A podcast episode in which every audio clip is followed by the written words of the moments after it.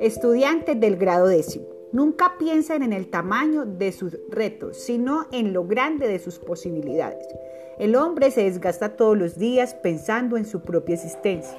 Tal vez no saben que un filósofo del siglo XX dijo que la existencia precede a la esencia.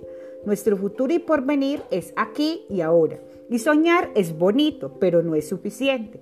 Quien se queda soñando no reconoce ni ve lo grande que hay por delante. Muchas palabras pudieran decirse chicos, pero lo esencial está en ustedes. No se empeliculen pensando en lo que será y en el modelo de famoso que quieren seguir. Sean ustedes los protagonistas de su historia.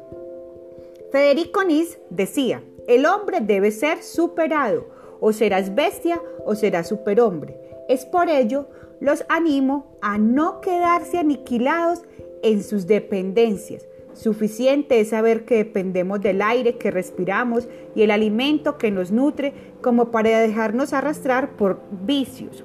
Sea hoy el momento de arrepentimiento y no mañana que será demasiado tarde. La especie que sobrevive es la que evoluciona, decía Darwin. Quieren ser como el elefante que, que, piensa fuerte y deja huella o como las ratas que se confunden con la tierra. Nada es para siempre. Vivan a plenitud, sean felices haciendo lo que les gusta.